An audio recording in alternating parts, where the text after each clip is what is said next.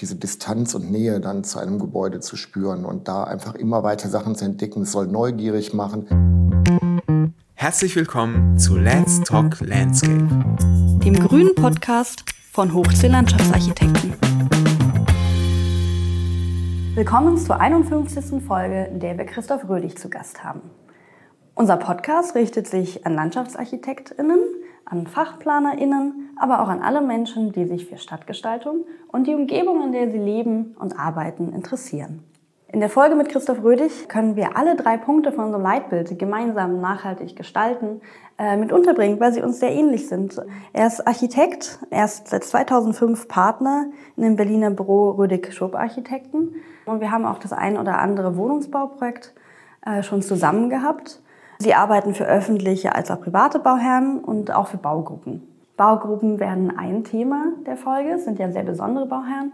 Und äh, tatsächlich kann Christoph die ein oder andere interessante Anekdote mit uns teilen und auch ähm, ja, einen Einblick uns geben, was inspiriert denn Sie, wenn Sie einen Entwurf anfangen? Wie gehen Sie vor, wenn eine Fassade zu entwerfen ist? Und wer entwirft in dem Büro? Also wie sind die Hierarchien? Wer entscheidet? Wie läuft so ein Prozess ab? Das ist ja total interessant, weil uns das ja auch immer wieder beschäftigt und eben Folgen über Entwurf äh, sowohl mit LandschaftsarchitektInnen als auch mit ArchitektInnen immer tolle Folgen sind. Es geht um Wohnungsbau, also was ist die Herausforderung? Wie geht man mit ja, Richtlinien um oder Einschränkungen, dass man diese kreativ umsetzen kann und Freude dabei hat? Und es geht natürlich allgemein um die Zusammenarbeit von Architektur und Landschaftsarchitektur. Wir wünschen euch ganz viel Spaß bei der Folge. Ja, mein Lieber, wie schön, dass es jetzt geklappt hat, dass du hier bei uns bist und mich als erstes hier vorab gefragt hast, ob ich überhaupt noch dazu komme, entwurflich zu arbeiten.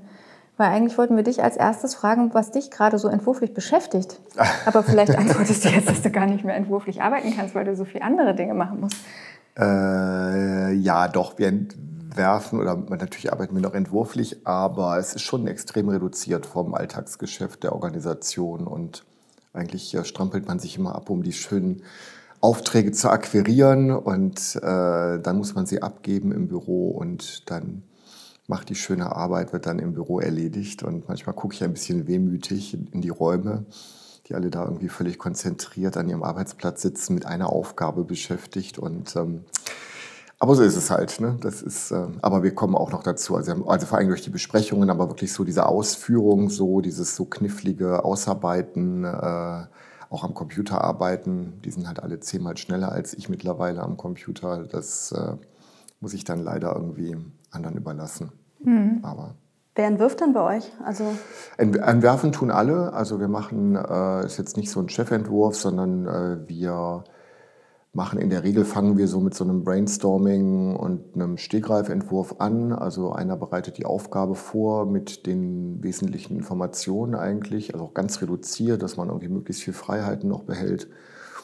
Und dann gibt es ein kleines äh, Team und äh, wir machen dann, also besprechen die Aufgabe, ziehen uns für ein paar Stunden zurück und dann wird präsentiert. Also für ein paar Stunden richtig? Ja. Also ein richtig, nehmt euch so einen halben Tag Zeit oder genau. wie kann man sich und das vorstellen? Genau. Also cool. drei Stunden, vier Stunden, je nach Größe der Aufgabe. Also manchmal sind die kurzen Sachen auch meist die besten, weil man eigentlich mhm. sich noch sehr grob erstmal um ein Konzept kümmern muss und dann äh, wird das diskutiert und äh, verhandelt und dann äh, ist es auch schon mal so, dass dann also eine Praktikantin, die frisch ins Büro gekommen ist, äh, ihren Entwurf so gut verteidigt und durchsetzt, dass wir den dann ausarbeiten. Ne? Also ist jetzt nicht der Chefentwurf. Ne? Das ist super. Das heißt, es ist auch kein fixes Team, was da Nein. mit dabei ist. Oder vielleicht gibt es eine Kerntruppe, könnte ich mir vorstellen. Mhm. Aber kann grundsätzlich da jeder dazukommen aus genau. dem Büro, der also oder das, die möchte? Ja, also oder die wir dann auswählen, meinen, die sind gut, die Zeit haben, die auch hinterher die Ausarbeitung dann betreuen. Äh, dann haben wir natürlich unsere, unsere Experten auch, die halt äh, super fit in verschiedenen Themen sind, die wir mit dabei haben wollen, weil die uns dann gleich wieder auf den Boden der Tatsachen zurückholen. Und dann halt Uli, mein Partner oder ich, wir sind halt eigentlich immer dabei, ne? so ne? und machen die Entwürfe mit. Ne?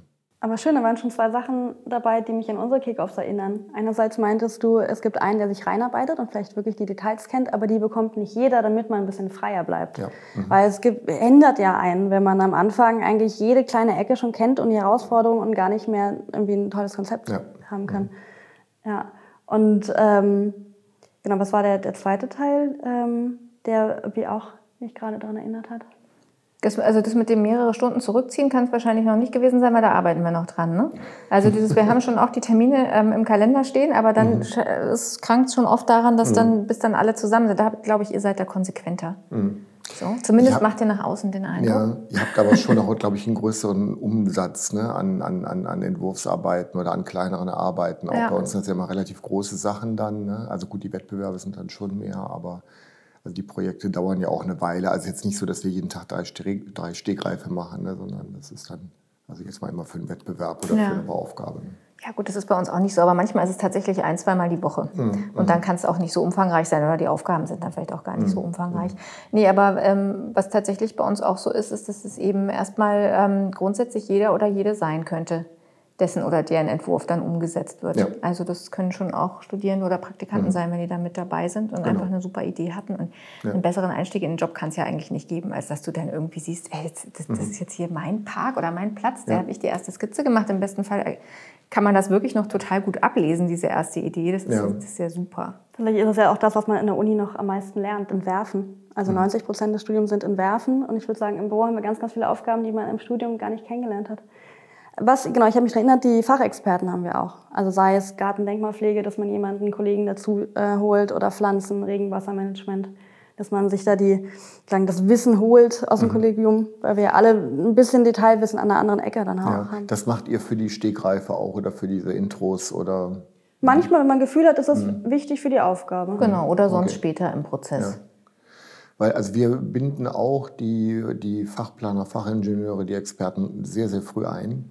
Äh, und äh, auch wenn sie nicht gefordert sind für einen Wettbewerb, also das ist schon immer sehr wichtig, weil da kriegt man auch nochmal ein ganz anderes Input und nochmal einen anderen Blickwinkel einfach. Ne? Also wir versuchen die wirklich, die Entwurfsaufgaben immer aus jeder möglichen Perspektive zu betrachten auch. Ne?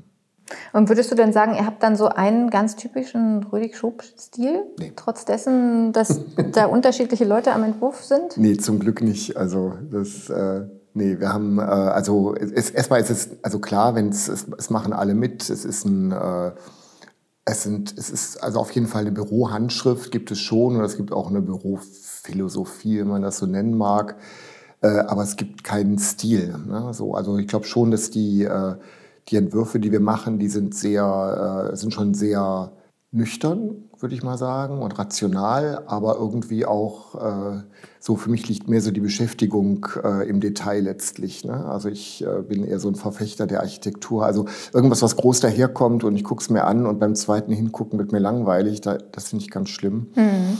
Also es ist dann eher so was, äh, wo ich beim zweiten Hingucken äh, erstmal dann anfange, mich für das Ding zu interessieren, was vielleicht auf den ersten Blick dann erstmal einfach aussieht und dann aber auch, also für mich sind Maßstäbe vor allen Dingen wichtig, sich einem Haus nähern, mit der Annäherung an ein Gebäude oder auch überhaupt an, ja, oder auch an einen Garten vielleicht, kann man auch sagen, äh, dass man die Details dann äh, und also erst quasi mit, dem, mit jedem Schritt weiter erkennt. Ne? Und je näher man rangeht, umso mehr sieht man eigentlich, äh, umso mehr erkennt man also die, wirklich diesen, also auch diese Distanz und Nähe dann zu einem Gebäude zu spüren und da einfach immer weiter Sachen zu entdecken. Es soll neugierig machen, man soll es verstehen, man soll es lesen können, man soll vielleicht eine Idee auch äh, schon entdecken, auch in dem kleinsten Detail. Also das sind für uns ganz wichtige Sachen. Das ist eine Sache. Und die zweite ist tatsächlich der Veränderbarkeit, ähm, dass man auch, äh, oder wir spielen dann auch sehr mit Details, die auch mit Licht und Schatten arbeiten, mit dem Wetter arbeiten. Also jetzt in der Dennewitzstraße, die Fassade, die sieht bei jedem Wetter, bei jedem Sonnenstand anders aus, weil es immer verschiedene Schattenwürfe durch diese Gitterrostkonstruktion auf den Baukörper gibt. Dann leuchtet es golden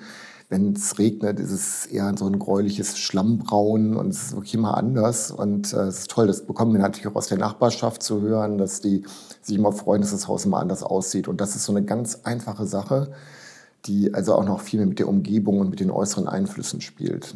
Das ist ja auch nochmal was, was auch nochmal interessant ist zu sagen, ne? dass du ja in diversen Gebäuden, die ihr selber entworfen und gebaut habt, auch schon gewohnt hast. Mhm. Also ich weiß zumindest von zweien. Die Dennewitzstraße, die du gerade mhm, nennst, die ist genau. ja da am Gleispark mhm. und vorher habt ihr in Mitte gewohnt. In der Anklamer Straße, genau, genau. Da, genau. Da, wo es ja, die gemeinschaftliche genau. Dachterrasse gab. Genau. Gibt es jetzt auch wieder. Ne? Also äh, ja, das ist, äh, das ist jetzt so, hat sich ein bisschen so ergeben, weil äh, wir haben ja angefangen, als es überhaupt keine Architekturaufträge gab in der Stadt und wir haben dann gedacht, gut, dann versuchen wir für uns selber was zu entwickeln, zu bauen, wollen aber innerstädtisch urban wohnen und dann äh, gut kann man das eigentlich nur machen, wenn man irgendwie eine Gruppe ist und mit mehreren Leuten das macht. Und so kam das halt mit den Baugruppen ins Spiel, als das noch gar nicht hier so äh, ein großes Thema war in Berlin. Also das war jetzt in, war damals in 2000, 2002 mit angefangen mit der ersten Baugruppe da in der Anklammer Straße, 10 in One und äh, hatten auch überhaupt kein Geld, also konnten das Grundstück nicht kaufen. Wir brauchten wirklich Leute, die mit uns gemeinsam so ein Projekt entwickeln. Und dann haben wir aber auch mitgemacht für sehr wenig Geld, äh, auch so ungefähr so die billigste Wohnung im Haus.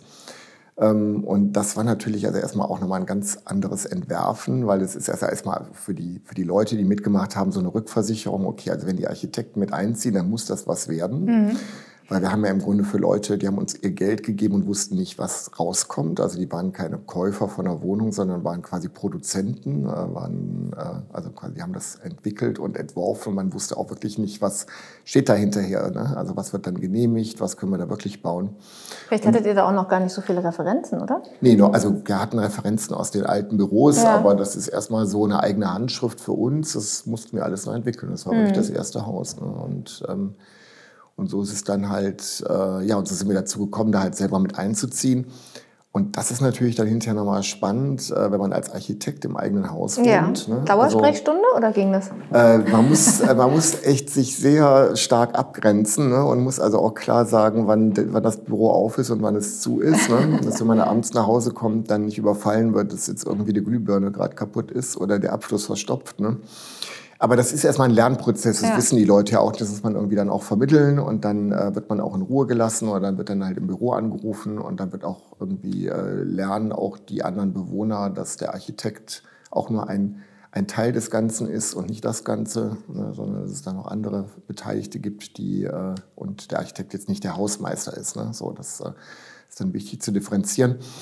Aber es ist schon äh, irre dann zu sehen, äh, wie die Leute, also wir haben gerne auch in den Häusern, wo wir nicht wohnen, noch einen Kontakt hinterher zu den Bewohnern und also uns interessiert das einfach brennend, ne, wie die da wohnen und wie es denen da geht und ob das funktioniert hat mit dem Lärmschutz an der Bahn und mit der Sonne und mit der Wärme und mit den Loggien und mit allem und den, den Raumzuschnitten. Und das ist für uns echt immer einfach wahnsinnig wichtig, da so ein Feedback zu bekommen und das zu beobachten. Ja. Das kann ich mir vorstellen. Da haben wir es in gewisser Weise ja einfacher, weil die meisten Freianlagen, die wir entwerfen, da können wir ja da später noch rein. hin mhm. und rein, mhm. mhm. wenn das jetzt nicht gerade ein Privatgarten mhm. ist. Ja. Und dann können wir das ja sehen und können dann natürlich auch einfach mit Leuten ins Gespräch kommen. Mhm. Aber du siehst das einfach, ja? das sind Trampelpfade oder irgendeine Pflanzung geht nicht an oder ja. irgendwas wird vielleicht ganz toll angenommen und und so, da habt ihr es natürlich ein bisschen schwieriger. Ihr könnt mhm. da nicht unbedingt dann noch rein. Und ähm, es ist genau. ja also total wichtig, den, da was draus zu lernen. Also auch, in den Baugruppen kommen wir sehr viel rein, weil wir also die sind auch schon stolz, dass sie das geschafft haben. Mhm. Natürlich so jetzt beim Mietwohnungsbau ist es ein bisschen schwierig. Ne? Also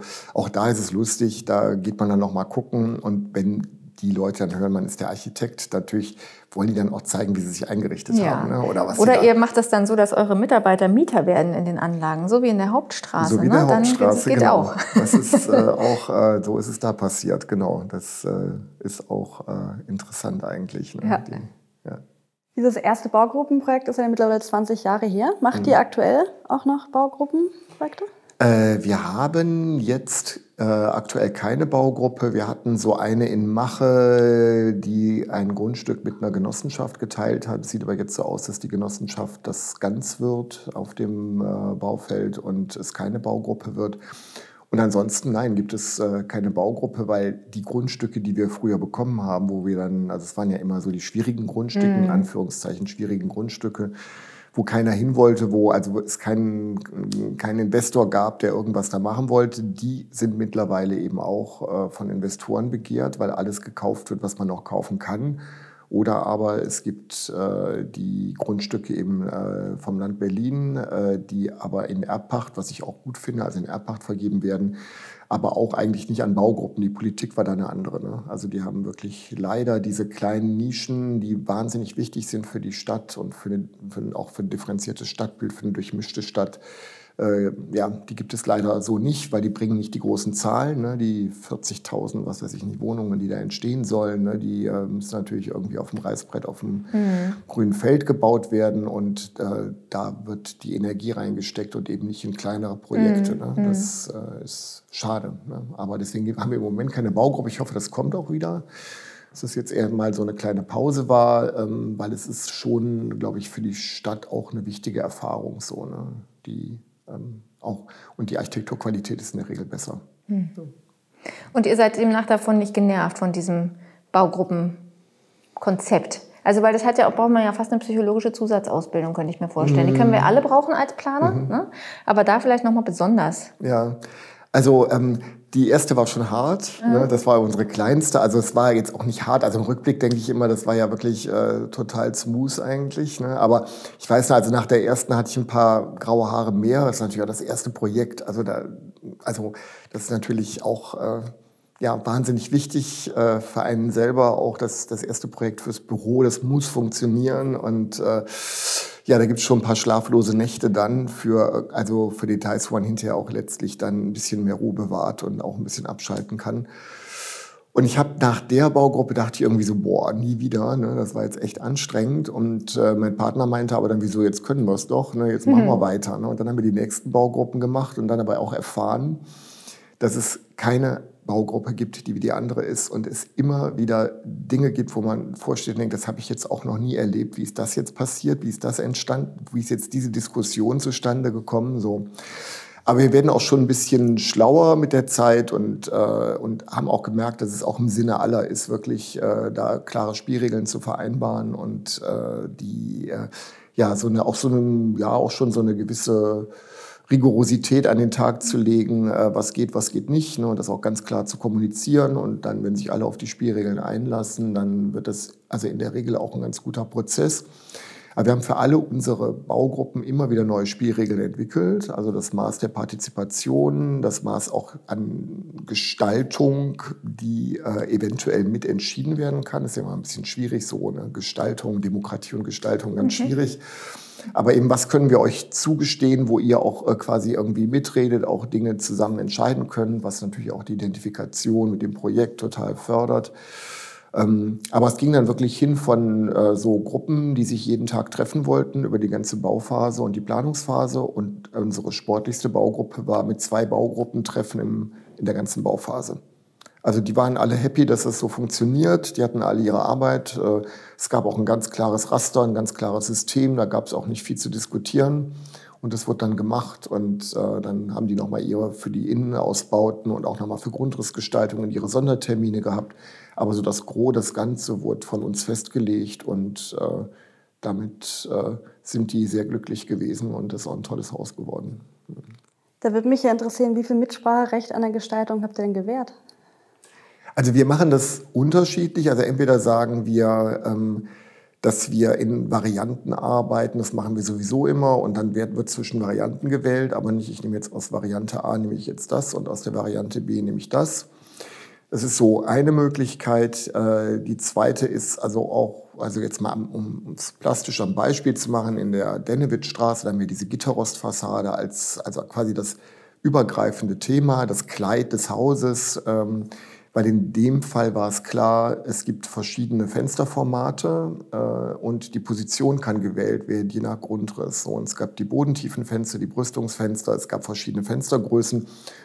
Und wir haben das da wirklich so gemacht, ihr könnt euch wie im Katalog jetzt eure Fenster so zusammenstellen, aber damit das Haus nicht aussieht wie ein Schweizer Käse, gibt es quasi als vereinendes Element dieses, äh, diese Gitterrost, goldene Gitterrostfassade, die oben drüber liegt. Und äh, die hat eben äh, Bezugshöhen, also auch es gibt eine Brüstungshöhe auf 1,10 und es gibt eine 0,0-Höhe, das heißt es gibt durchlaufende Linien und es gibt ein klares, ganz einheitliches Bild und in diesem Bild gibt es dann quasi dahinter die Öffnungen. Ne? Also klar, da wo jetzt die Öffnungen sind, ist nicht das Gitterrost, ne? aber so, und damit haben wir dann schon mal die bodentiefen Fenster, äh, hatten wir dann damit schon mal auch nivelliert mit den Brüstungsfenstern mhm. und da wächst jetzt Grün dran und äh, das ist äh, so ein sehr einheitliches Haus dadurch geworden. Ne? Und das ist so eine, eine Möglichkeit. Die zweite ist dann zum Beispiel, dass wir in einem Raster arbeiten und sagen, gut, also wenn geschoben wird hier, dann wird nur rasterweise verschoben, also Öffnungselement oder geschlossenes Element, sowas geht. Ne? Ähm, wir versuchen möglichst große Spannweiten und offene Grundrisse zu machen. Dann gibt es eine klare Statik, die ist da und es gibt eine klare Installationsebene und dann ist auch klar, wo die Küchen und die Bäder liegen.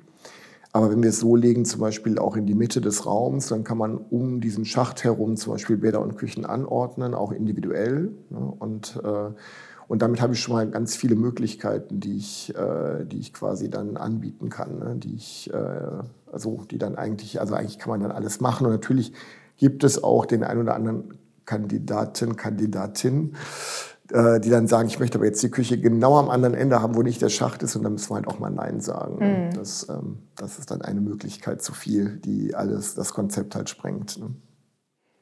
Ich hatte auch den Eindruck, ich meine, wir haben ja schon oft zusammengearbeitet und habe ich ja auch eure Grundrisse gesehen. Sie hat schon versucht, wirklich möglichst offene und großzügige Grundrisse mhm. auch zu realisieren. Mhm. Ähm, und hatte aber auch den Eindruck, bei diesen öffentlichen Wohnungsbauprojekten wird es eigentlich immer strenger, dass es dann eben doch irgendwie ein abgeschlossener Flur sein muss und dies und das und die Zimmer und da müssen genau die Packschränke reinpassen und so. Ich könnte mir vorstellen, dass das auch immer restriktiver wird, was man mhm. dann eigentlich dann noch realisieren kann. Ja, Aber also, ja, es macht trotzdem Spaß?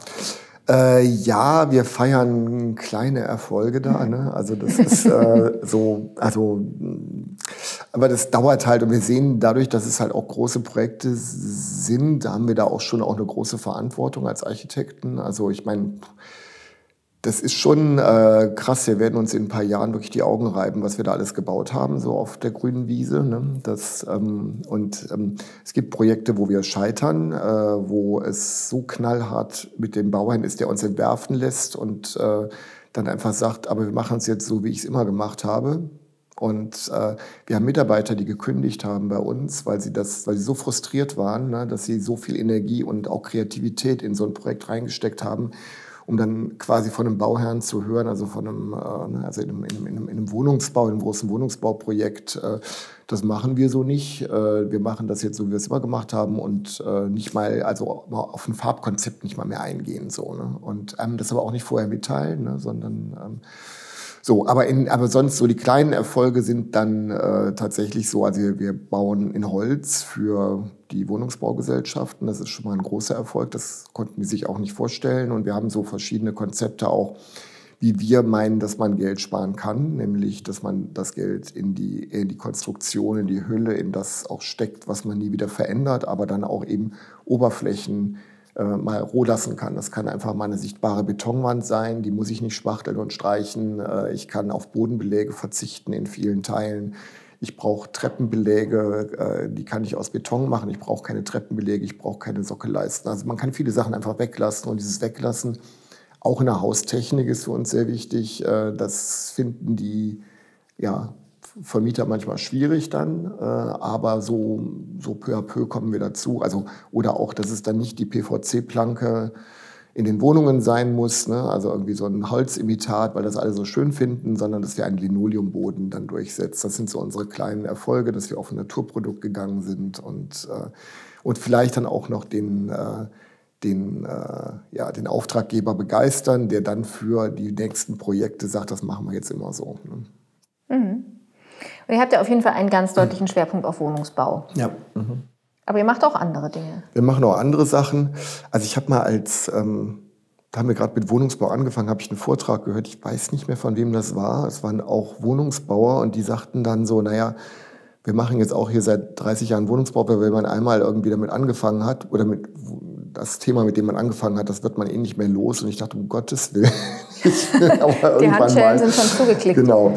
Aber wir, äh, nee, wir machen gerne Wohnungsbau, weil äh, wir also wirklich äh, entdeckt haben, wie vielfältig und wie sozial das ist, wie, wie viel Verantwortung man da hat und äh, was es für ein persönliches, individuelles Thema ist. Ne? Also das kriegen wir natürlich bei den Baugruppen nochmal ganz anders mit, aber ähm, ich hatte jetzt einen Vortrag auch in der Uni, wo eine Studentin hinterher sagte, ich habe unsere Projekte vorgestellt und die sagte, also sie hätte nie gedacht, dass Wohnungsbau so spannend sein kann, ne? weil es einfach immer so eigentlich ein dröges, langweiliges, schwieriges Thema auch ist. Es ist halt auch sehr kompliziert, Wohnungsbau.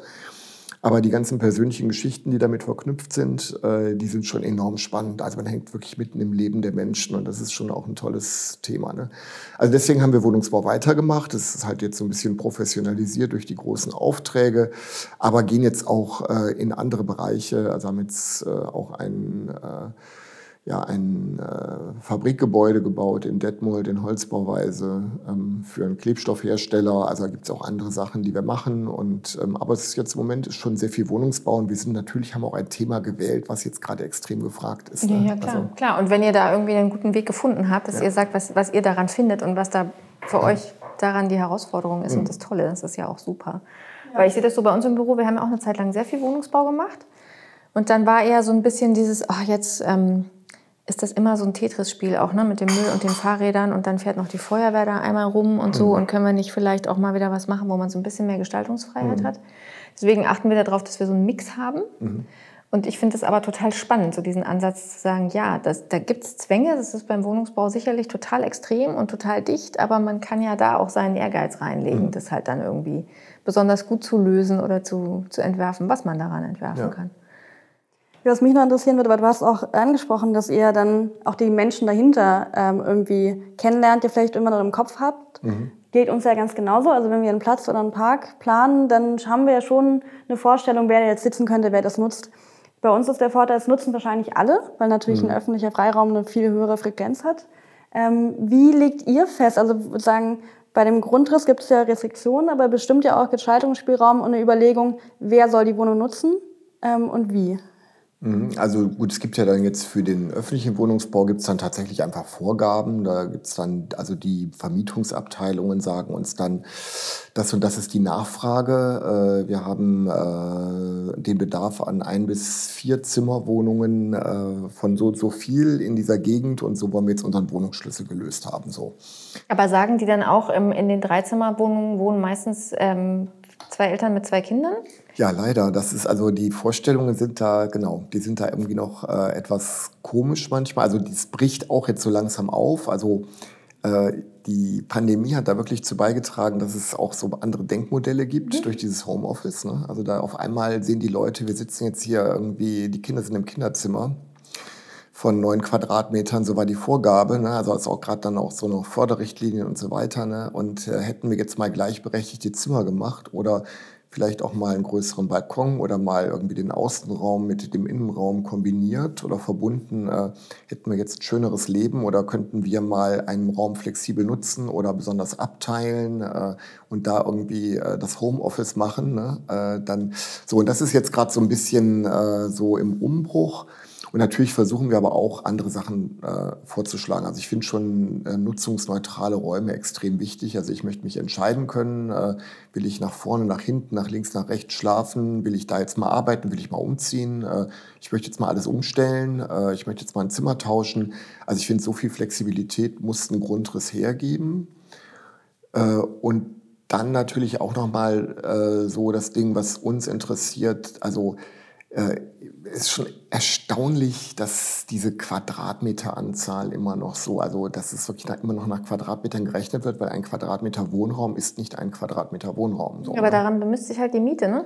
Aber es ist Quatsch, ne? weil es gibt große Wohnungen, die klein sind und es gibt kleine Wohnungen, die groß sind. Ne? Und äh, ich kann alles in den Flur verbauen. Gut, da guckt man jetzt auch ein bisschen drauf, wie viel Flurfläche, aber ich kann schon, also alleine durch die Setzung meiner Bezüge in den Außenraum, äh, durch äh, Wege, die ich beschreite, durch Entscheidungen, die ich treffe in einem Grundriss. Also alleine, wenn ich um etwas rumgehen kann und mich entscheiden muss, gehe ich links, gehe ich rechts rum, die Wohnung, die ist doppelt so groß, weil ich mich immer kurz entscheide, also, oder, oder, also ganz unmerklich, so, wo gehe ich denn lang? Ich habe andere Wege, ich muss nicht einen Flur hin und her laufen. Äh, klar, natürlich ist es jetzt schon auch so gang und gäbe, offene Küchen, äh, die ich vielleicht auch abtrennen kann, aber nicht unbedingt muss. Äh, also einfach so äh, ein kreativer Umgang mit Abstellräumen, äh, Schaltbarkeit von Zimmern oder was ich halt auch gerne mache, das oder wir gerne machen. Äh, da- dass jetzt eine Zimmertür, wenn die an der Fassade liegt, ne, so, da ist sie erstmal unpraktisch, weil ich muss durch den Raum laufen, um irgendwie rumzukommen. Aber wenn ich diese Tür offen habe, habe ich Querbezüge, habe ich Sichtbeziehungen. Also äh, die Wohnungen sind sofort größer, so einfach gefühlt. Ne? Und deswegen, also ich glaube, man kann sehr haushalten mit der oder sehr sparsame Grundrisse machen, die sehr großzügig halt wirken. Ne? So, das ist jetzt so, sag ich mal, für, die, für den öffentlichen Bereich so und dann klar für die Baugruppen. Also wenn ich da mit Leuten am Tisch sitze, also normalerweise fangen wir so an, wir gehen, äh, wenn es jetzt nicht so eine ganz große Gruppe ist, dann besuchen wir die Leute zu Hause. So, dann gucken wir mal, wie die wohnen. Ah, das ist ein Hausbesuch. Das, das ist ein Hausbesuch, da haben wir auch schon Filme drüber gemacht, auch ganz interessant. Also das wird dann filmisch begleitet. Ne? Und äh, das ist dann immer toll, dann gucken wir uns die Wohnung an und dann haben wir ein Gespräch so, wie möchtet ihr denn wohnen und wie möchtet ihr in zehn Jahren wohnen und was ist denn, was braucht ihr denn ne? und äh, wie sieht es denn aus? Ne? So, und das ähm, äh, es ist also erstmal schon mal dieser eklatante Unterschied zwischen dem, was man sieht, wie die wohnen ne? oder wie Menschen wohnen und was sie eigentlich wollen oder was wir vielleicht auch spüren, was sie dann eventuell auch brauchen oder auch gut finden würden. Das wäre die psychologische Betreuung, die du schon mhm. angesprochen hast. Genau, das spannend. ist, das ist super spannend. Ne? Und es ist äh, und es gibt, äh, ich habe also ich kann ich kann ein ganzes Buch darüber schreiben, was wir an Geschichten erlebt haben von äh, auch so von, von, von, von Leuten, die sich dann auch so, wo wir sagten, okay, also was macht ihr jetzt mit der Wohnung? Ich glaube, ihr habt euch gerade erst kennengelernt als Paar. Jetzt wollt ihr euch eine Eigentumswohnung hier bauen. Vielleicht, geht braucht, jetzt, weiter. Vielleicht, vielleicht braucht ihr zwei Eingangstüren. Vielleicht wollt ihr auch mal die Wohnung in zwei Teile trennen, dass ihr einen Teil vermieten könnt. Ihr wisst auch nicht, wo ihr mal arbeiten werdet oder ob ihr vielleicht mal Geld braucht. Ne? Irgendwie kann auch sein. Oder ob ihr vielleicht ein Kind bekommt, das möchte dann irgendwann, wenn es älter ist, einen eigenen Wohnungsteil haben, möchte vielleicht durch die eine Eingangstür am Kühlschrank vorbei abends, aber sonst mit, der, mit Freund oder Freundin lieber doch direkt in den eigenen Wohnungsteil. Also einfach so ein bisschen so diese Flexibilität. Mhm. Und äh, da hatten wir also schon Sachen, also auch so ein... Äh, ganz toll, äh, muss ja keine Namen nennen, aber so ein Anwaltspaar, die haben sich gerade kennengelernt und äh, die haben wirklich sämtliche Verträge, also wir kamen überhaupt nicht zum Bauen, weil wirklich sämtliche Verträge auf Herz und Nieren geprüft wurden. Alles, was hätte passieren können, wurde da verhandelt und auf den Prüfstand gestellt nur der eigene Wohnungsgrundriss nicht. Und ich sagte immer, ihr habt euch gerade kennengelernt, also äh, wollt ihr nicht irgendwie so ein bisschen flexibler mit eurem Eigentum da, ihr finanziert das jetzt zusammen so, ne? Und die waren sich sicher, nein, nein, also wir sind jetzt zusammen für immer, ne? kannten sich gerade sechs Monate. Okay, aber der Ehevertrag war schon... Hm, also er war in Mach, ja genau, er war in Arbeit wahrscheinlich, genau so. Also aber für die Wohnung war das so. Und dann, äh, während der Bauphase haben die sich dann getrennt, ne? So, und dann dachte ich so, äh, interessant, eigentlich hätten sie mal auf die Architekten gehört. Ne? Es gibt Leute, die haben auf uns gehört, ne? aber so einfach so, das sind so Vorschläge, die wir da machen, die natürlich dann auch nicht obligatorisch ja, sind. Ja, nur sind, Vorschläge. Ne? Nur Vorschläge, ja. ne? Mhm. So, und äh, also so, das ist so eine Geschichte oder eine andere ist, dass äh, wir, äh, wir machen dann so Workshops mit den, äh, mit den Beteiligten. Das heißt, also die sitzen dann irgendwann wie so eine Studentengruppe bei uns im Büro und machen äh, haben ihre Grundrisse und müssen die dann möblieren. So, und dann müssen sie ihre Möbel mitbringen und dann wird das, dann gehen wir rum, so wie an der Uni, ne, und, äh, und betreuen diese Entwürfe. Und abends müssen dann die äh, zukünftigen Bewohner ihre neue Wohnung vorstellen. Und dann wissen wir, wenn die das vorstellen, wissen wir, so, die haben ihre Wohnung verstanden und die haben noch nicht verstanden. Die brauchen nochmal Betreuung und die brauchen vielleicht nochmal ein Modell und die können sich das noch nicht so vorstellen. Und wir hatten dann eben auch ein Paar und die waren mit einem Raum, die hatten irgendwie einen Raum zu viel und wussten also jetzt nicht, was machen wir mit diesem Raum. Waren den ganzen Tag am Grübeln, was machen wir mit diesem einen Raum. Und am Abend haben sie dann irgendwie bei der Vorstellung dieses Grundrisses verkündigt, so, wir haben uns heute entschieden, wir kriegen noch ein Kind. So. Und da waren wir quasi ja die Geburtshelfer sozusagen Voll. des Kindes, was dann auch noch in der Bauphase dann äh, zur Welt kam. Und äh, ja, und das ist schon toll. Also ist schon, man ist da wirklich total dicht dran. Das so einfach schon, geht es, muss einfach einen Raum mehr planen. Ja, genau. genau. Das ist ja super. Jetzt hast du vorhin auch angesprochen, dass der Bezug innen-außen für euch ja. wichtig ist. Ja. Ähm, wir machen auch die Erfahrung, dass, dass der Außenraum auch an Bedeutung gewonnen hat mhm. in der Pandemie. Mhm. Auch erst recht, ne, dass es deutlicher wurde, dass das wichtig ist, dass die Menschen irgendwie Freiraum haben, mhm. den sie für sich nutzen können. Und ähm, ihr macht ja auch ähm, städtebauliche Arbeiten und mhm. Wettbewerbe. Ja. Ne? Mhm. Und da spielt ja der Freiraum auch eine große Rolle. Genau, und da ist es noch weniger so, also gut, klar ist, da geht es dann mehr um die, um die Positionierung der Baukörperausrichtung und so weiter, vielleicht auch schon um die Durchlässigkeit, aber also im Entwurf extrem wichtig und das ist jetzt auch so ein bisschen so dieses Thema dann mit Landschaftsarchitektur so für uns. Äh, also das halt, also das muss halt viel mehr sein als jetzt das Planen von einer wie nennt man das so schön, Eingangssituation ne? oder sowas, ne? oder wie viele Stellplätze oder wo ist der Müll oder was. Ne? Also ich finde schon, dass man irgendwie die Architektur viel mehr in, die, in den Grünraum mit einbeziehen könnte. Da geht es also auch um eine horizontale Begrünung, vertikale Gärten, äh, um wirklich so ein, äh, so ein Konzept, dass man den, den wirklich diesen grünen Raum auch äh, quasi bis in die Wohnung bringt. Ne? Und äh, das ist von innen heraus gedacht natürlich, sind das Sichtachsen, sind das auch... Ist das auch das Thema Brüstung. wie tief ist eine Brüstung, nämlich den Kontakt auch noch zum Boden wiederherstellen kann? Oder gucke ich jetzt nur in den Himmel? Ne? Oder habe ich eine Variation an Fenstern, äh, dass ich auch den Bezug nach außen bekomme? Oder ist es so, dass, dass, man, dass es manchmal einfach reicht, wenn ich wirklich so, eine, so einen Austritt habe, wo ich einmal mich vor meine Fassade stellen kann? Das hatten wir in der Anklammer Straße so, da wurden zur Südseite die Balkone nicht genehmigt, weil sie nicht in das Straßenbild reinpassten was auch richtig so war. Es war eine richtige Entscheidung von der Stadtplanung. Natürlich war es für die Baugruppe erstmal ein bisschen schwierig mhm. zu, äh, äh, ähm, zu verdauen, dass sie jetzt zum, die Balkone zum Norden haben müssen, was glaube ich heutzutage gar nicht so schlecht ist bei der Klimaerwärmung. Gut ist immer, wenn du zwei hast. Ja, so. Und dann haben wir dann nur noch so klar, aber wir haben dann ausgehandelt, es gibt noch 30 Zentimeter Austritte in den Außenraum. So.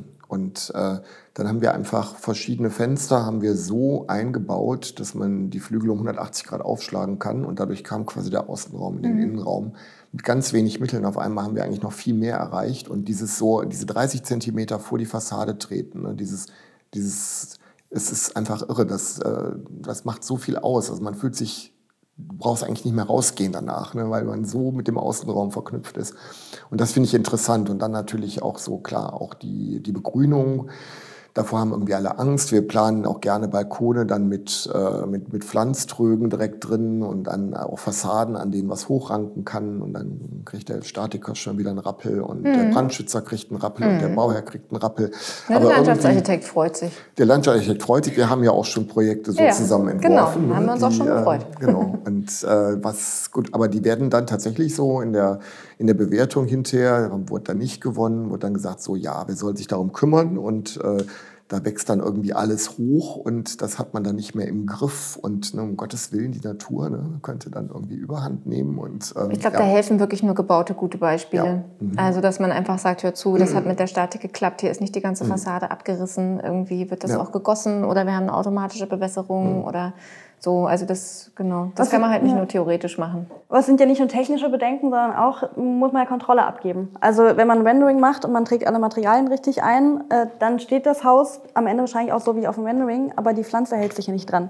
Die verändert mhm. sich dann, ne, dann kriegt man die Frage, wie sieht die im Winter aus? Sieht man dann Äste? Und dann sage ich, ja, dann sieht man die Äste. Mhm. Ne? Wenn die Blätter abfallen. Im Sommer sieht man die Fassade vielleicht nicht. Ja, genau. Also da muss man ein bisschen. Äh, ich glaube, das spielt auch noch mit rein, ja. dass man das nicht so gut kontrollieren kann. Ja, also das, das stößt auf jeden Fall auf deutlich mehr Skepsis als mhm. so eine Dachbegrünung. Ich glaube, eine Dachbegrünung ist irgendwie State of the Art, das ist wenig Problem. Das ist höchstens ein mhm. Bauherr, der dann mal sagt, das, vielleicht kostet das ganz viel oder die Pflege ist furchtbar aufwendig. Und wenn man dann sagt, das hält aber länger und es mhm. kühlt dein Gebäude und so weiter und mit dem Regenwasser hast du eh keine andere Wahl mehr, mhm. dann genau, ist das kein ist ja Problem. Auch mittlerweile ne? obligatorisch zum Glück. Genau, genau, auch, das ist mhm. super. Also das ja. sind auch so Regelungen, über die wir uns dann natürlich freuen. Ähm, und das muss bei der, bei der Fassadenbegrünung einfach auch noch mehr kommen. Vielleicht muss ja. das auch noch obligatorischer werden. Manchmal ja. hilft es ja nur so. Mhm. Ich meine, es ist vielleicht auch nicht für jedes Projekt dann richtig und sinnvoll, aber erstmal grundsätzlich wird das viel zu wenig angedacht. Ne? Und, äh, und es gibt so einfache Mittel einfach, mit denen man äh, wirklich, also diesen, diesen Garten vor der eigenen, vor der eigenen Wohnung, ne? selbst in den oberen Geschossen realisieren kann. Ne? Das, äh, das ist gar nicht so schwer. Ne? Das, ähm, aber muss man wollen. Ne? Ja. Und es ist halt auch so ein, ja, ist ja auch so ein Thema der klassischen Moderne irgendwie. Jetzt muss ich ja mal, ich hab, das hatte ich mir dann neulich noch angeguckt, hier genau in der, muss ich mal eine Brille holen. Genau. dabei. Ja, ich habe mich vorbereitet hier. Das Farnsworth-Haus, genau, ne? Das, äh, der ähm, offene Einheitsraum und äh, die Wechselwirkung der Natur und der Architektur, das war für Mies van der Rohe eben auch schon ja. ein ganz großes Thema so. Ne? Und das finde ich ist nach wie vor ein großes Thema. Ne? Also er hat so diese großen Glasflächen halt gemacht. Ne? Ähm, aber ähm, ja, ich glaube, das kann man auch über vielfältige Beziehungen machen. Ja. Mhm. Ja, aber da denke ich auch, also dieser Ansatz, dass man dann noch viel mehr diese Verbindung zwischen innen und außen ja. auch denkt. Ne? Was sehe ich von welchem Fenster aus, was sehe ich von welcher Etage aus? Mhm. Also es ist ja nicht nur so, dass ich da raustreten können muss, sondern es hilft ja einfach auch schon oft die Blickbeziehung zu haben. Und ich finde es mhm. auch total interessant, dass du sagst, das hilft auch manchmal einfach nur ein kleines Stück vor die Fassade zu treten und ja. schon ist man draußen. Ja. ja? Mhm. Und es ist gar nicht so, dass das immer ein Riesenbalkon sein muss. Nein. Natürlich auch toll, wenn man da noch grillen kann und Lounge-Möbel aufstellen. Aber wenn es mhm. eben nicht geht, dann ist es trotzdem besser als gar nicht so ein kleinen Austritt zu mhm. haben. Ja.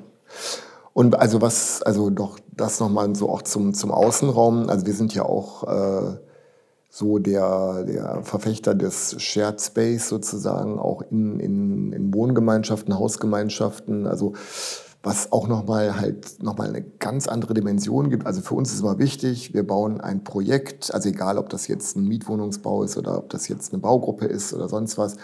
Und wir wollen, dass man das Haus als Haus versteht oder die Wohnung als Haus versteht. Ne? Also man, du sollst dich nicht in deine Wohnung zurückziehen, sondern irgendwie dich im Haus bewegen können. Also dafür braucht man vielleicht auch mal ein etwas schöneres Treppenhaus, ein bisschen großzügigeres Treppenhaus, wo man sich auch mal aufhalten möchte oder kann oder auch mal den Nachbarn irgendwie äh, kurz begrüßen da will ne? und nicht in so einem ja, irgendwie in, in, in so einer. In so einem dunklen so Ding, steht. wo du alle genau. zwei Minuten immer auf den Lichtschalter drückst. Ja, ja ich muss jetzt gerade mal den Atem an, die bauen wir ja auch, diese dunklen Dinger, durch die innenliegenden Treppenhäuser und effiziente ja, gut, man kann, ne? man kann ja nicht immer aber, alles Genau, die können trotzdem ja. sehr schön sein, ne? Irgendwie, ne? Also mit, äh, aber ähm, also ich glaube, dass man wirklich für äh, dadurch, dass man meinetwegen nur ganz kleine Sachen anbietet, also zum Beispiel eine gemeinsame Dachterrasse, den Garten, äh, einen Waschraum, äh, wirklich wenige, wenige Sachen oder sowas, was wir machen, auch öfter so ein Jokerzimmer, wo ein Raum in einem großen Haus einfach frei ist.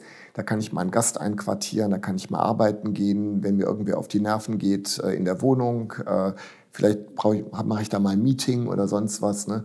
Es sind wirklich so prozentual ganz kleine Flächen aber man bewegt sich durch das Haus und auch das Tolle ist zum Beispiel so ein Jokerzimmer, das liegt jetzt nicht direkt neben der Wohnung, es liegt irgendwo im Haus. Das heißt, ich bewege mich durchs Haus und ich habe aber ein ganz anderes Selbstverständnis, mit diesem Haus umzugehen, mhm. weil ich, es ist nicht nur meine Wohnung, sondern ich, ich bewohne dieses Haus. Das ja, ja, das ist ja so. eigentlich auch der Moment, wo du dann da vielleicht in Hausschuhen hinläufst ne? und dadurch genau. auch der Hausflur schon ja. wieder Bestandteil von ja. deinem Wohnraum ganz ist. Genau und so. so ist es. So. Mhm.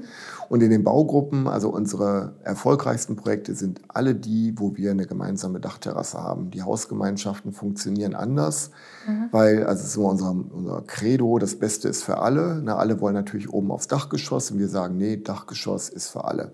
Mhm. Und äh, so, und da liegen dann, also äh, da stört man keinen, da wohnt eben keiner, da kann man auch dann grillen, da kann man feiern, da kann man Party machen, äh, stört niemanden im Haus, äh, weil da oben wohnt einfach niemand im günstigsten Fall.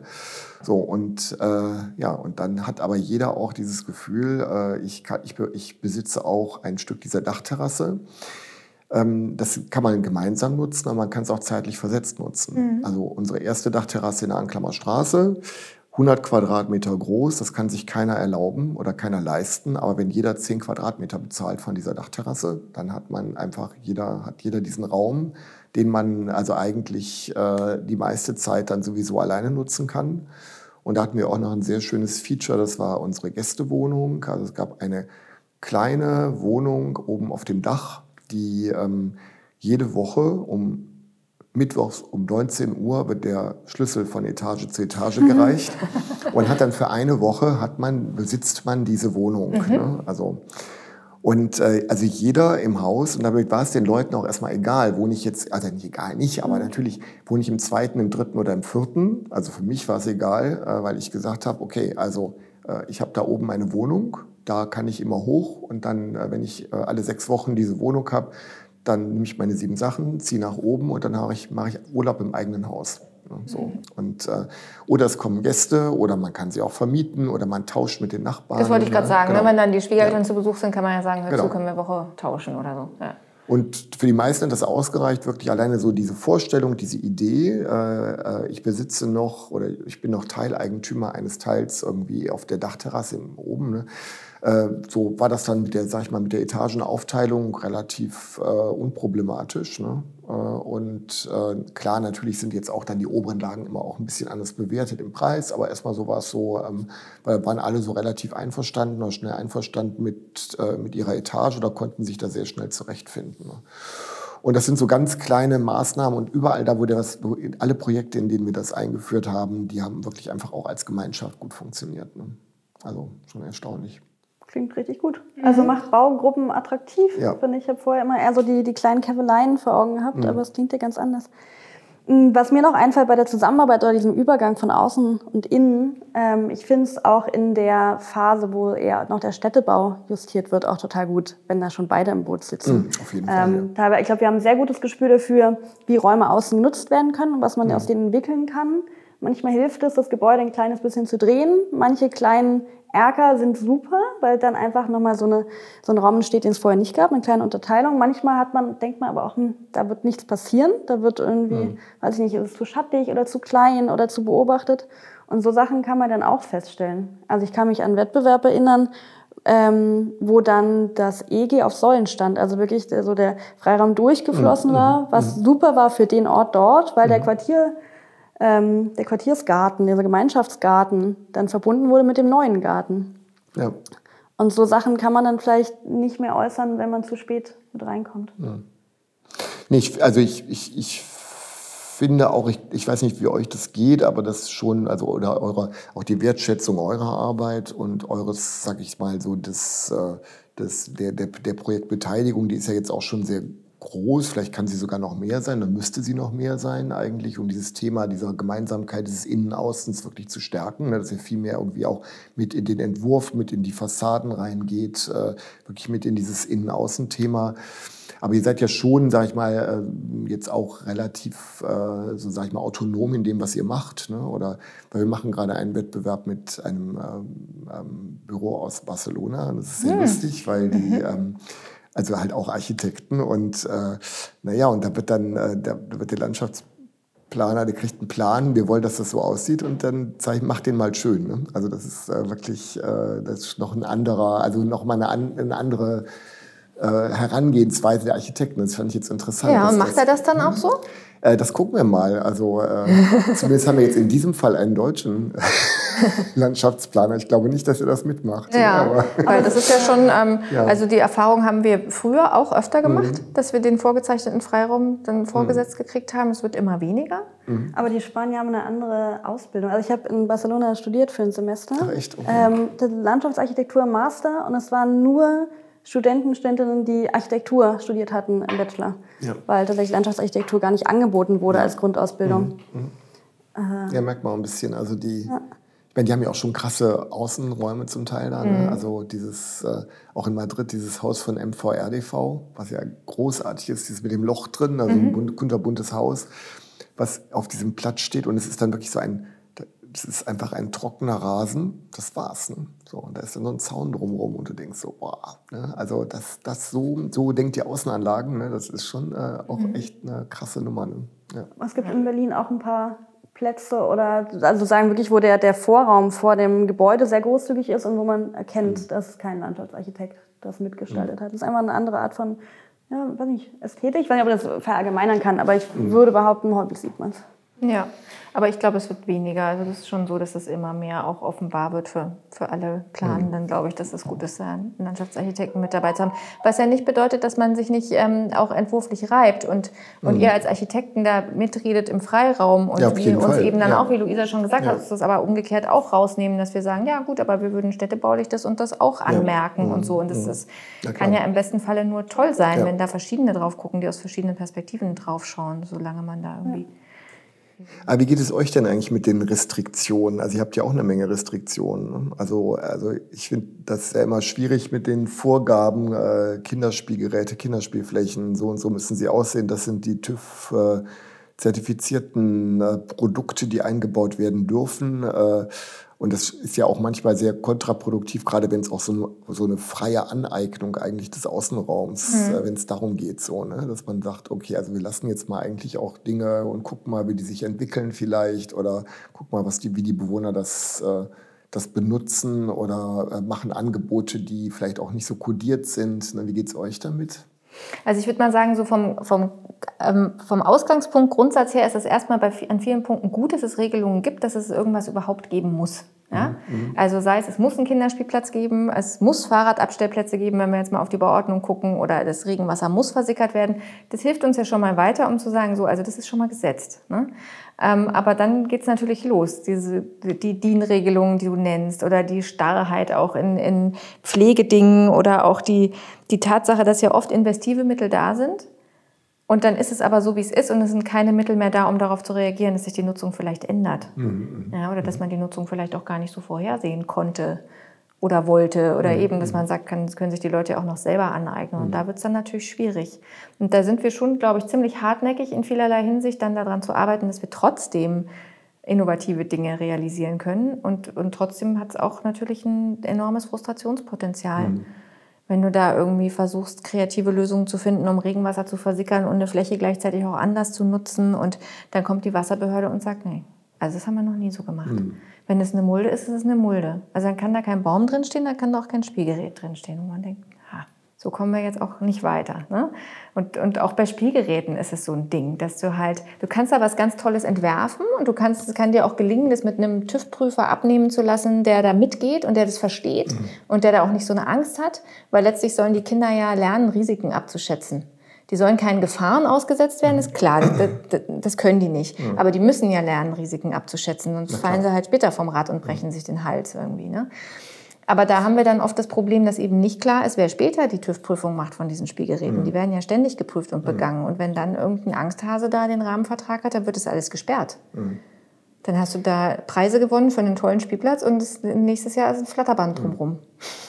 Na, wir haben ja ein schönes gemeinsames Beispiel in äh, den Johannisgärten in Adlershof. Ne? Da haben wir in den Eingangsbereichen verschiedene Features, diese überdachten Eingangsbereich, wo wir sagten, okay, also wie funktioniert Schaukeln das jetzt? Ne? wollten wir dann machen. Genau, Schaukeln wollten wir machen. Ne? Da steht da mal eine Bank, mal eine Schaukel, so auch so vom Ablauf her. Da ist dann der Fahrradraum. Äh, die Eltern kommen mit Kind an, stellen das Fahrrad, wollen ihre, das Fahrrad parken. Was machen sie dann in der Zeit mit dem Kind, wenn sie das, ne? so, und dann setzen sie es auf die Schaukel, ne? so. Und das fanden alle eine super Idee, dass man jetzt in diesem Ein und so überdacht unten schaukeln kann. Wäre ganz einfach gewesen. Ne? Und es wurde aus versicherungstechnischen Gründen, auch so ein Echtwort, was ich liebe, äh, hm. wurde das eben abgelehnt. Ne? Weil keiner wollte jetzt die Verantwortung übernehmen, falls ein Kind dann von dieser Schaukel fällt. Äh, oder ja. in die falsche Richtung schaukelt. Ja, oder in die falsche Richtung schaukelt mhm. oder vielleicht dann mal mit jemandem zusammen äh, da. Ne? Also ähm, ja, das war echt auch so ein Beispiel, wo ich dachte, so krass, so kann es auch gehen. Ne? Ja, aber ich glaube, da müssen wir einfach irgendwie dranbleiben, dann mhm. da uns nicht so verängstigen zu lassen mhm. und da immer weiter irgendwie hartnäckig trotzdem die Dinge zu vertreten. Ja. ja, da hatten wir zwei, fand ich, tolle Folgen zu. Wir hatten mit Uli Paulich, der eben auch äh, TÜV Prüfer ist und aber mhm. auch Spielgeräte entwickelt, eine komplette Folge dazu. Auch mhm. wann ist zum Beispiel ein, ein Ast oder ein, ein größer Betonblock, der einfach rumsteht, ein Spielgerät, wo dann alles gilt und wann ist das vielleicht nur zufällig in der Wiese und man kann es benutzen. Ähm, das war ganz interessant und ähm, dann mit Frau Fuß über Barrieregerechtigkeit. Ähm, die kennst du ja auch vom Möckernkiez. Mit der genau. haben wir zusammen diese Treppen- und Rampenanlage ja. Wo es nämlich auch darum ging, Gebäude. wann ist es sinnvoll und, und wann eigentlich nicht. Weil ich glaube, da gibt es tausend Beispiele, wo man sich ein bisschen mehr Innovationsgeist wünschen ja. würde und ihn selbst auch in sich trägt. Und da, bei dem Projekt, was du jetzt nennst, da hatten wir ja wirklich Glück. Also da hatten wir auch mit der Bauherrschaft Glück, die Genossenschaft, die gesagt hat, ja, wir probieren das, wir machen das. Mhm. Wir sprechen natürlich da mit unserer Unfallversicherung, ob die damit auch einverstanden sind, aber wir, wir machen das und haben da erstmal keine Angst davor. Weil da könntest du natürlich sagen, um Gottes Willen, ja, es gibt keine Zwischenpodeste an dieser Rampe, es gibt keine Handläufe, wie, oh, mhm. gibt es da genug Aufmerksamkeitsstreifen und so. Aufmerksamkeitsstreifen. ja, ist auch was Schönes. Ja, gibt schon schöne Wörter.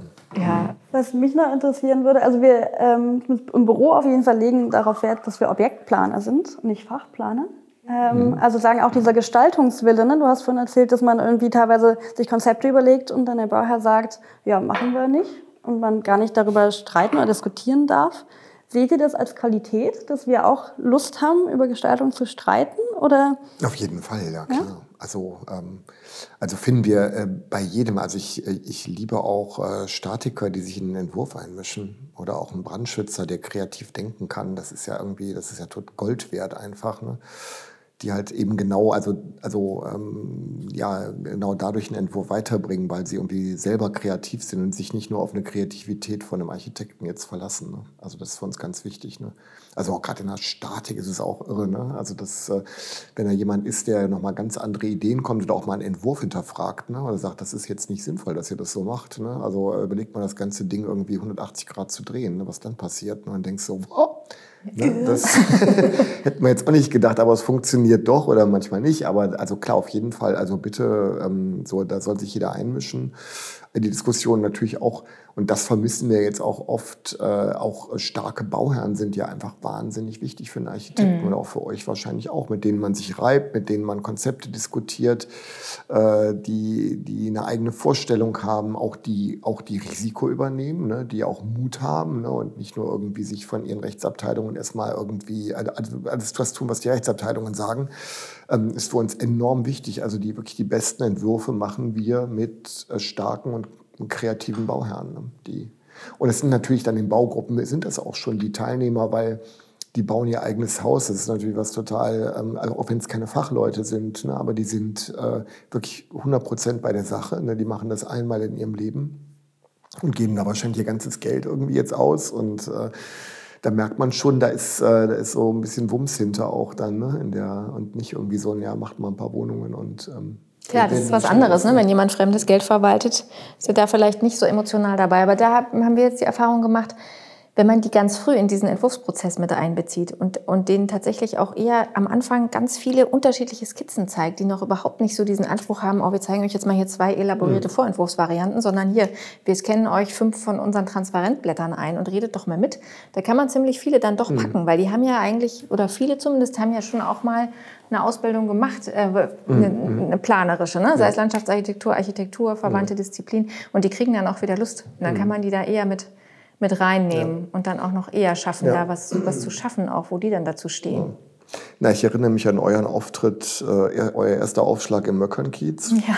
Also es war ja auch einfach verrückt. Da gibt es dann halt Büros, die sich da also wirklich mit einer Schweizer Steifheit irgendwie an, äh, an, an wirklich, also schon toll, toll entwerfen, wahnsinnig konzeptionell rangehen und dann kommt ihr mit eurem Köfferchen an und sagt, wir haben da mal ein paar Schwellen gefunden und ein paar, ein paar Steine und ein paar Schienen und wollen wir damit was machen? Und das ist natürlich klar, irgendwie, die haben gejubelt. Ne? Also das ist einfach zum Anfassen, das ist da, wir dürfen mitmachen. Also wir werden gefragt, äh, wir werden eingebunden. Ne? Das war schon auch echt großartig. Denke ich noch oft dran. Ja, ja, ja das ist auch so einer Legende bei uns geworden, mhm. der Möckernkiez-Koffer. Das war ein guter Einstieg. Ja, aber das ist immer toll, wenn man da irgendwie das findet, was für den Ort passt und mit dem man da ja. irgendwie die Leute mitnehmen kann. Ich glaube, wir würden vielleicht den Kreis rund machen und was schließen, wo du angefangen hast, und zwar mit deinem Arbeitsalltag. Also mhm. der vielleicht weniger kreativ ist, als du ihn dir wünschen würdest. Aber wie wäre dann dein perfekter Arbeitstag? Mm, oh Gott. Tja, wo ist der? Also der perfekte Arbeitstag, der ist, äh, ähm, der ist äh, jahreszeitlich bedingt, abhängig, äh, also erstmal der ist, nein, ich sag mal so, der ist, äh, der ist nicht immer nur in meinem Büro hier, also mein perfekter Arbeitstag, der ist an verschiedenen Orten.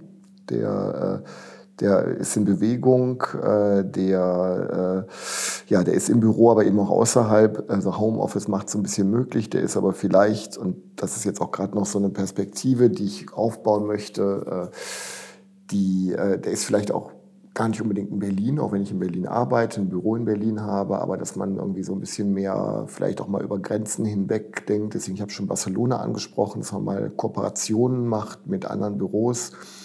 Äh, der ist vielleicht auch so, dass man mal für den Winter irgendwie, wenn hier der Bleihimmel über Berlin liegt, äh, mal für einen Monat irgendwie ins Ausland kann und von dort aus arbeitet, weil man dort ein Partnerbüro hat und dort ein Projekt zusammen macht. Ne? Also im Moment so eine Idee, die ich verfolge, so die, die so ein bisschen mehr so ein europäischer Gedanke. Wie kann man mhm. eigentlich so über die Grenzen hinweg mehr miteinander gestalten und zusammenarbeiten und äh, so ähm, ja, kann man das nicht irgendwie fördern. Also das ist jetzt so im Großen, das ist jetzt nicht der Tag, das ist jetzt mein, mein Leben. Ne? Das Setting, ja. Mhm. mhm. Und, ähm, und da bin ich gerade bei, also ich war jetzt ja auch ein halbes Jahr, ich hatte ja ein Stipendium in Paris im letzten Jahr und war dann mal so ein halbes Jahr draußen und merke einfach, wie erfrischend das ist, auch dann mal Kollegen aus Frankreich kennenzulernen und die mal zu fragen, wieso schaffen die das eigentlich jetzt mit dem Holzbau da, im sozialen Wohnungsbau alles, ne? Und die fragen mich dann, wieso schafft ihr denn das? Und dann setzt man sich zusammen und äh, erfährt einfach großartige Dinge, kommt nach Hause und hat dann mal wieder einen ganz anderen Blick auf den Entwurf und wieder eine ganz andere Freiheit. So. Ähm, und das würde ich gerne so ein bisschen ausbauen, dass man einfach an verschiedenen Standorten äh, kooperiert mit verschiedenen Leuten, also viel kommuniziert so. Gut, aber erstmal so mein, mein, mein Tag an sich, der sieht eigentlich so aus, dass ich, äh, dass ich schon finde, dass so die, äh, also äh, ja, die Organisation und das so, sag ich mal, so der, das Schwarzbrot, äh, dass das schon irgendwie sehr viel Zeit einnimmt ne? und auch so die, ähm, ähm, ja, die Regelwerke, die äh, alles das, was man beachten muss, äh, die ganzen Zwänge, dass die schon sehr überhand nehmen. Ich finde auch, das, das wird immer mehr. Also jetzt auch für Architekten wird es irgendwie immer schwieriger. Wir haben unser Orchester, was wir, äh, was wir irgendwie dirigieren, da an Fachplanern äh, oder auch Objektplanern jetzt wie euch dann. Äh, das wird immer umfangreicher und immer, immer schwieriger eigentlich, weil natürlich auch die Anforderungen immer größer werden. So, ne? Und ähm, ja, und da wünsche ich mir so ein bisschen mehr äh, Einfachheit, Gelassenheit, ein bisschen mehr Kreativität, ein bisschen weniger Regelwerk eigentlich auch, ne? ein bisschen weniger sich zurückziehen auf irgendwelche Normen. Äh, und, ähm, und ich dachte eigentlich, das wäre in Deutschland besonders schlimm, aber es äh, gibt Länder, ist es noch schlimmer. Also in Frankreich ist es anscheinend noch schlimmer. Ich habe mich echt gewundert. Wobei die Franzosen, die beachten ja keine Regeln, das ist dann wieder gut. Ne? Die, die haben ganz einfach, viele, aber es ist genau. dann nicht. Äh, und da kannst du ja so auch über die rote Ampel laufen, wenn der Polizist daneben steht, ist ganz egal. Ne? Ähm, aber äh, so, und so ist ein bisschen, glaube ich, auch so beim, die, die, ja, die gibt es dann so, diese Regeln, aber da, da lassen wir auch mal fünf gerade sein jetzt. Und das ist halt hier einfach total schwer, weil jeder immer mehr Angst bekommt ja. ne, vor, äh, vor den Konsequenzen. Äh, die, und, und auch die Verantwortung zu übernehmen. Ne? So, ne? Gut, aber so, wie sieht mein perfekter Arbeitstag aus? Das muss ich nochmal ausholen. Äh, nein, der sieht schon so aus. Also ich sag mal so, ich, ich möchte schon die Freiheit haben, äh, wirklich so einen halben Tag auch kreativ sein zu können und auch Dinge, die Zeit zu haben, die Muße zu haben, Dinge auszuarbeiten, äh, an einem Projekt mal arbeiten zu können, ohne ständig unterbrochen zu werden, mich auf gewisse Dinge konzentrieren zu können. Äh, zu zeichnen, also mit der Hand, also mehr mit der Hand zu arbeiten, Modelle zu bauen, äh, zu zeichnen, Handskizzen zu machen, was auch viel zu kurz kommt heutzutage. Ne? Also ist so wichtig einfach, ne? äh, wirklich selber, se selber mit seinen Händen zu arbeiten und auch ein bisschen weg vom Computer zu kommen. Ne? Diese, ähm, so, das ist so, ja, und eigentlich mit, mit viel mit Material zu arbeiten und äh, irgendwie, also zumindest einen halben Tag so in so einem kreativen Bereich mhm. tätig zu sein. Ja, würde ich für mich sofort so unterschreiben. Mhm. Ich habe dir schon mal die Frage gestellt, als wir die Teamfolgen hatten. Du hast sofort geantwortet, er fängt auf der Baustelle an. Das mhm. freut mich noch. Mhm. Aber ich könnte mir auch vorstellen, dass ich gesagt habe, dass ich gerne eine Weile nicht unterbrochen Das hast du auch möchte. gesagt, ja. Kam definitiv auch vor, ja. ja. Ja, schön, vielen Dank. Ja, sehr schön.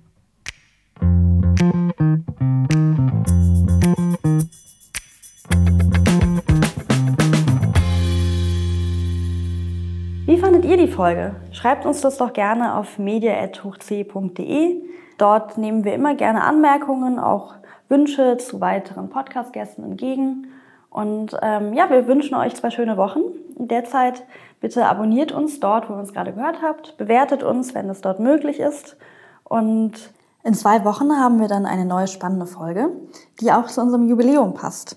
Hoch C ist seit fast genau fünf Jahren Part GmbB. Also Klaus Hermann und Liuba Nissner führen das Büro seit 2017 zusammen und unterhalten sich mit den beiden Geschäftsführenden vom Studio Polymorph.